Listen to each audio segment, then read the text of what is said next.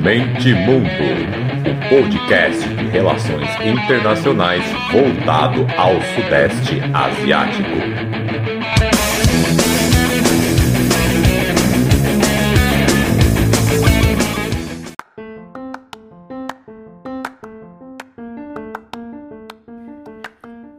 Fala galera, podcast Mente Mundo na área chegando com tudo aqui para anunciar. Se é que eu já não o fiz por aqui, mas acredito que não, é que esse mês aí vamos, em julho, dois anos de podcast, fazer especial Irã. Já são três episódios confirmados, já tem até um gravado. E tô tentando um quarto para fechar as quatro semanas de julho para ficar bonito. Ano passado, que fez um ano, aí eu fiz como especial de aniversário chamar outras pessoas para fazer bate-papo, né? Também já seria um teste para ver se vocês gostavam, né, desse, desse modelo, não só eu falando, mas chamar pessoas para falar de outros assuntos, né? Até porque dos cinco bate-papos que eu fiz no mês em comemoração do aniversário, é, só dois deles falavam estritamente sobre o Sudeste Asiático. Então eu expandi um pouco para sentir, né, o que vocês achavam, a quantidade de visualizações, e aí resolvi fazer o mesmo, falando aí sobre o Irã. Aí se vocês gostarem aí dos três ou quatro episódios que vão ter do Irã, posso pensar em fazer algo mais específico, saindo um pouco do Sudeste Asiático, mas claro, né, mantendo aí a Ásia ou até talvez a África. Enfim, focar nesses dois continentes, né, porque o resto já tem muita informação por aí, muita gente boa falando, debatendo. Então, como são dois continentes aí menos visados, então a minha ideia é essa, né? Então, esse fica esse termômetro e o episódio muito especial, já vou até contar, foi com o Emiliano Unzer, e com a minha amiga Gláucia, que foi do primeiro bate-papo. Fiz questão de chamar ela, que é amiga minha já de longa data, e professora de história, trabalha com patrimônio histórico e cultural em Minas, enfim. E aí foi, pode, né, duas pessoas desse nível, vocês podem imaginar a qualidade, né, do debate, né, o nível da conversa sobre história iraniana, cultura, também aí focando, falamos de arte também, enfim.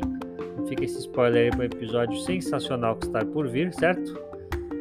Vamos lá, sem mais delongas, acho que recadinho é só isso só. Vamos pro episódio que a mendigagem virtual tem todo episódio, então vocês já sabem já. Vambora que hoje eu tô direto, hoje eu tô VaptVu.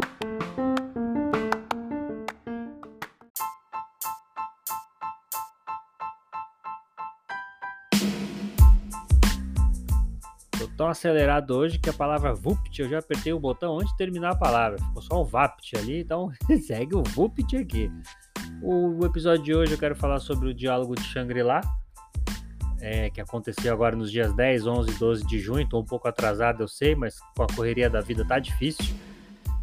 Como eu já disse aí, recém-nascido em casa, tudo mais, né? Então, eu devo ter uns seis aí Word, aí, arquivo Word aberto com ideias de episódio pela metade. Mas é isso, né? Antes tarde do que nunca. Então, fazer um resumão aqui.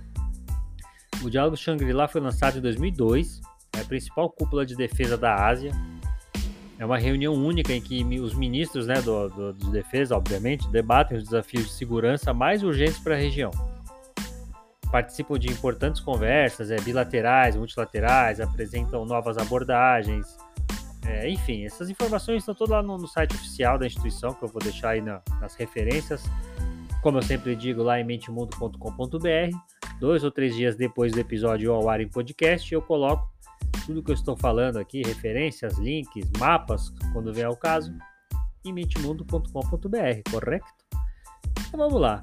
A conferência foi batizada em homenagem ao Hotel de Singapura, que é sempre realizada. Foi organizada pelo principal, olha a ironia, think tank de assuntos estratégicos globais de Londres, ou seja, passou a ser um diálogo em que os asiáticos se reúnem para conversar, mas é um think tank londrino que organizou e que faz, olha que maravilha. Instituto Internacional de Estudos Estratégicos. Ou seja, vamos rever essa questão, tá certo? É uma plataforma de debates, né, ministros, é, altos funcionários, é, empresários também, especialistas em segurança. Então, vai comisso, grandes comissões dos, dos países da Ásia para conversar. Por exemplo, a edição desse final de semana, aí, 10, 11, 12 de junho, é, contou com quase 600 pessoas de 59 países. E aí eu vou pincelar aqui os principais, né? Eu vou falar Estados Unidos, é, quem falou lá também China, Austrália, aí obviamente os países da Ásia, França, Fiji. Então, vou fazer um resumão aqui do que eu considerei mais importante, tá? Falar um pouco dos temas, não pode ser diferente, né? É, a corrida armamentista no Indo-Pacífico foi o grande tema. Então, superou até a pandemia, né? Porque isso está mais em voga hoje em dia, né? Muitos usaram o exemplo da guerra da Rússia e Ucrânia como né, o grande exemplo né, de como uma escalada de conflitos leva por caminhos é, incertos, como né, rumos inesperados aí vem quando esse tipo de, de situação acontece, que é extremamente perigoso. Os temores né, diante do acirramento da competição Estados Unidos-China também foi outro grande tema. Ainda mais aí, né? Guerra na Ucrânia, aí nesse caso específico tem Quad, AUKUS, o acordo agora da, da China com as Ilhas Salomão, Taiwan também. Então foram os assuntos é, debatidos foram praticamente esses.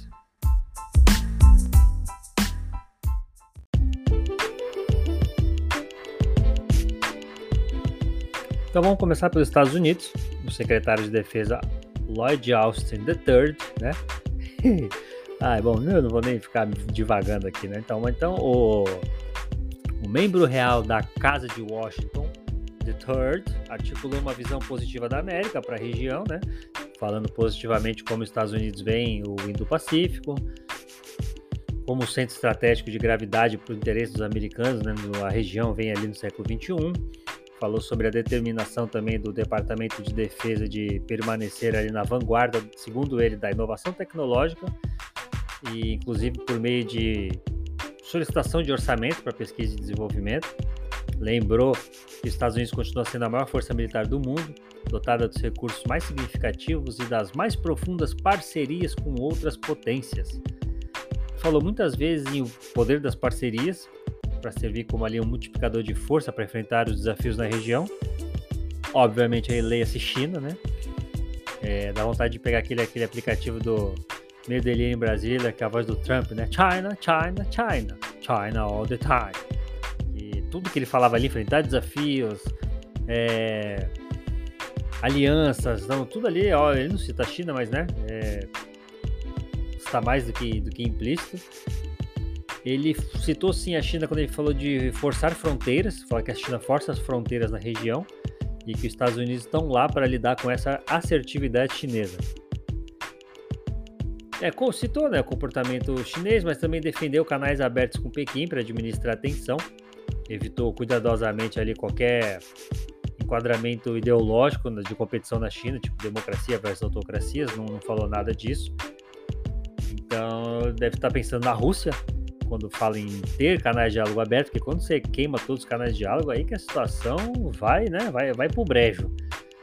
Alegou que a política para Taiwan é guiada pelo objetivo amplo e compartilhado de preservar a paz ali no estreito. Mencionou que, abre aspas, países do Indo-Pacífico não devem enfrentar intimidação, é, intimidação política, coerção econômica ou assédio por milícias marítimas. Aí no outro trechinho ele falou: os movimentos da China ameaçam minar a segurança, a estabilidade e a prosperidade no Indo-Pacífico. Vamos já para a China. China, China all the time. O ministro de defesa chinês é o general Wen Feng. Gente, eu tô errado, tá? Eu sei que tá errado. Eu sei que muita gente estuda China, então muita gente como eu, que nunca leu nada em chinês, né, nunca teve uma aula de chinês, consegue falar a pronúncia certa, mas eu não tenho a menor noção, então vai ficar o Feng mesmo, que se escreve F-E-N-G-H-E. Então é o Feng, bora. Ele diz categoricamente que, a, que o país não pode ser isolado ou excluído da região.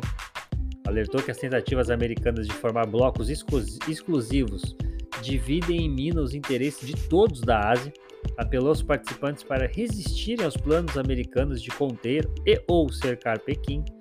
Em outro momento ali ele disse também, abre aspas, os Estados Unidos já transformaram o Oriente Médio e a Europa em uma bagunça. Eles querem bagunçar a Ásia-Pacífico a seguir? Ó! Oh. E alertou que a China esmagaria essa palavra que eles usam mesmo, hein? Quaisquer esforços para alcançar a independência de Taiwan e que se outros quiserem confronto, o Exército de Libertação Popular lutaria até o fim sem vacilar. Ao mesmo tempo, disse que uma unificação pacífica continua sendo o maior objetivo chinês. Em suma, não houve grandes novidades no discurso, né? Esse tipo de evento também nunca tem nada de bombástico. É, em, né, resumindo, a secretária de Defesa dos Estados Unidos falou sobre a visão positiva para os Estados Unidos na região, Seu colega chinês ele se concentrou em falar sobre o futuro da Ásia. Seria um erro qualquer país tentar atravessar a China, né? Atravessar, ele está querendo dizer ali não em atrapalhar. Uh, que mais? Outro ponto chinês. Ah, um ponto interessante foi que depois de mais de três anos ocorreu a primeira reunião bilateral de alto nível é, com a Austrália. Então o general se encontrou com seu homólogo australiano. Isso também é um ponto interessante uh, a se lembrar, a se comentar.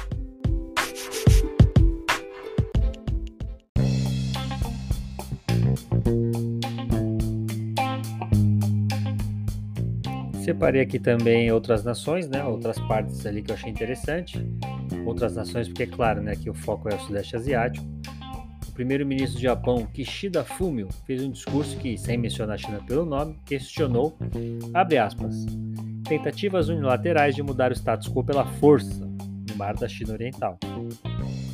Ele também mirou ali os seus projetos em Taiwan, observou que as atividades chinesas no estreito eram contrárias ao respeito pela diversidade das pessoas, livre-arbítrio e direitos humanos.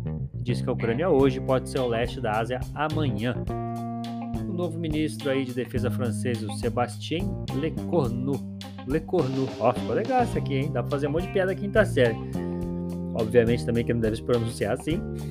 Observou incisivamente que os problemas do Indo-Pacífico são problemas da França. Olha que curioso, hein? Aparentemente contrariando o ponto de vista oficial indiano, né? Não sei se vocês viram aí esses dias viralizou em muitas páginas aí que falam sobre geopolítica. É, os problemas da Europa eram os problemas do mundo, mas os problemas do mundo não eram os problemas da Europa. Quem disse isso foi o ministro de Relações Exteriores da Índia, Jai Shankar. E aí ele deu numa entrevista lá, e enfim, aí legendário esse vídeo e bombou por aí, então quem não viu aí vale a pena. Ele fala mais do que isso, obviamente, né? Interessante o que ele fala. É, pela primeira vez ocorreu uma interação virtual, né, nesse tipo, nesse evento, que foi o Zelensky, disse que sanções preventivas deveriam ter ocorrido contra a Rússia antes do início da guerra.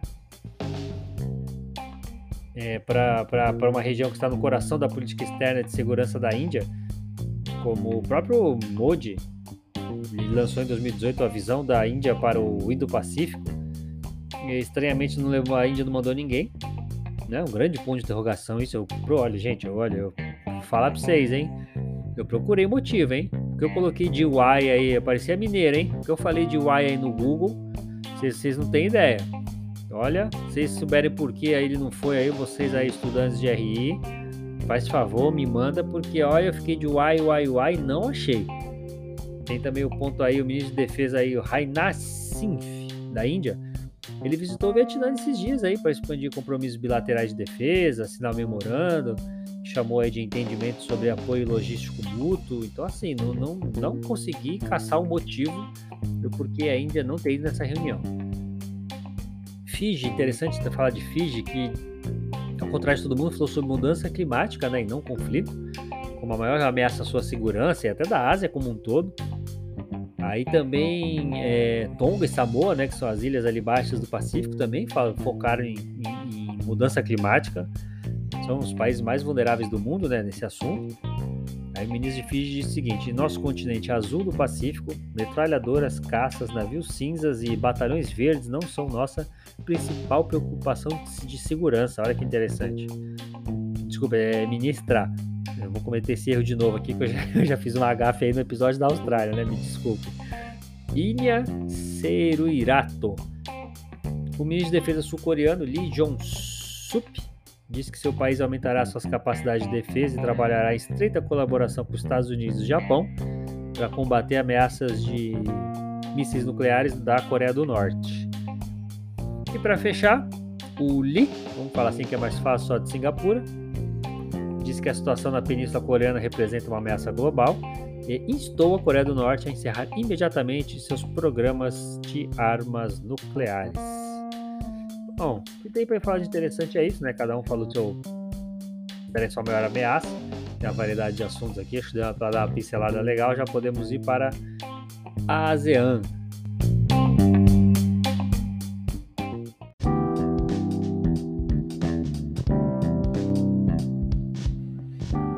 Falando do Sudeste Asiático, é, constrangidos ali, né, por orçamentos limitados, com meio a tanta crise, necessidade de, de lidar com problemas socioeconômicos.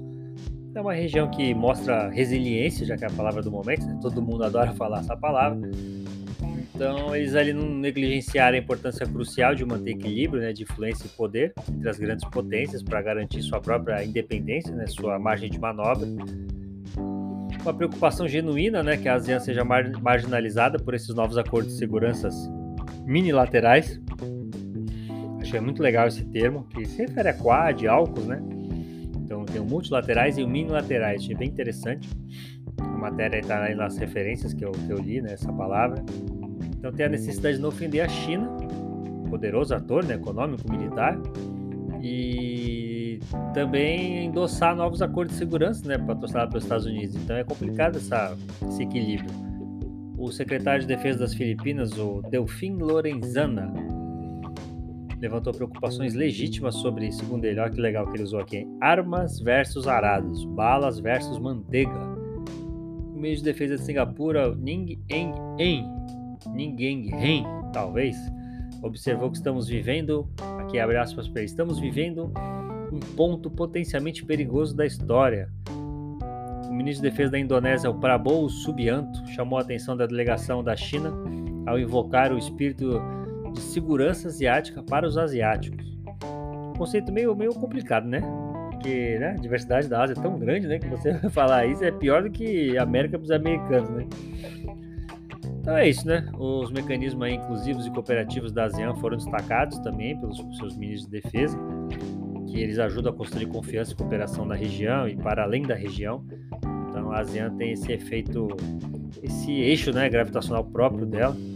É bem interessante, mas o que mostra né, eventos como esse que vai ser cada vez mais difícil continuar sendo assim.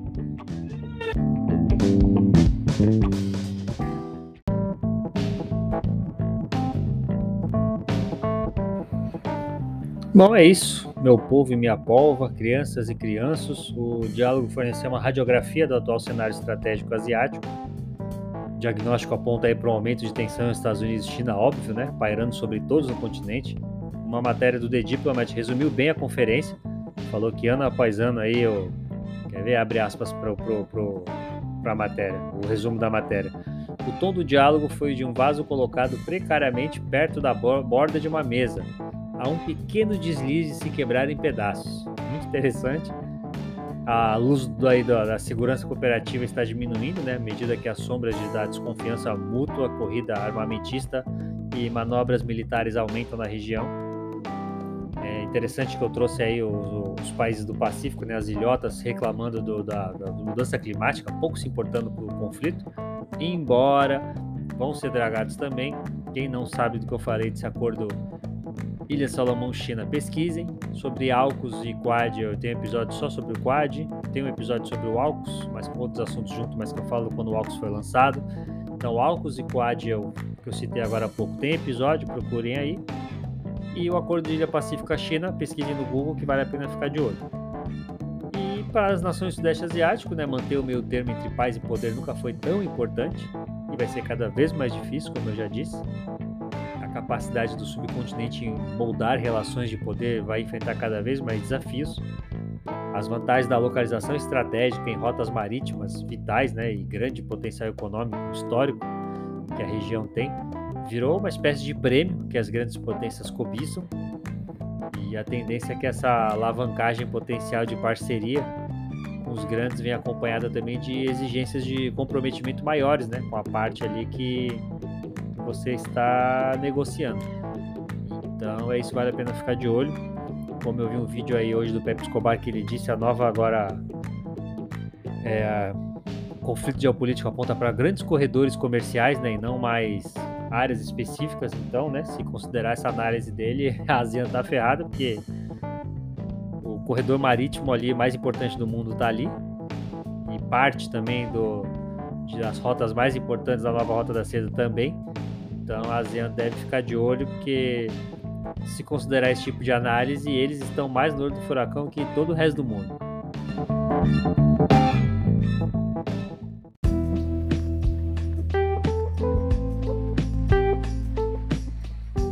Bom, é isso, gente. Mandem aí, compartilhem, mandem para os amigos. Façam a palavra do Mente Mundo chegar a lugares nunca antes vistos na história da humanidade. Fico muito feliz. Quem puder colaborar com o projeto aí também seria de grande ajuda. E é isso, pouco a pouco vai crescendo, pouco a pouco vai chegando em outros países, já são aí uns 35, 36, se fazer a conta. Continue espalhando a palavra, que análises da Ásia, Sudeste Asiático vão sempre rolar por aqui. Fico muito feliz, muito obrigado. E quem gosta de Irã, quem gosta desse assunto aí, se preparem aí, mandem pro pessoal ficar de olho que vai ter história, vai ter geopolítica, vai ter geopolítica energética, então vai ter bastante coisa do Irã em julho para comemorar dois anos desse podcast lindo, certo? E fico muito feliz pela paciência que vocês têm de me ouvir, me chamam em inbox para elogiar, agradecer, dar sugestão, cobrar episódio que eu falei que ia fazer e não fiz, então, pô, fico muito feliz de verdade, que é sinal que vocês estão ouvindo mesmo, prestando atenção. Então, pode cobrar mesmo, pode reclamar e que assim que eu vai aprendendo, vai crescendo, vai vendo onde que tem os pontos que dá para melhorar e que as pessoas querem pra gente focar, enfim, é isso aí. Só até engasguei, muita emoção, muita emoção, fiquei emotivo. Então é isso. Só agradecimento, valeu, obrigado a todos e até semana que vem. Abraço!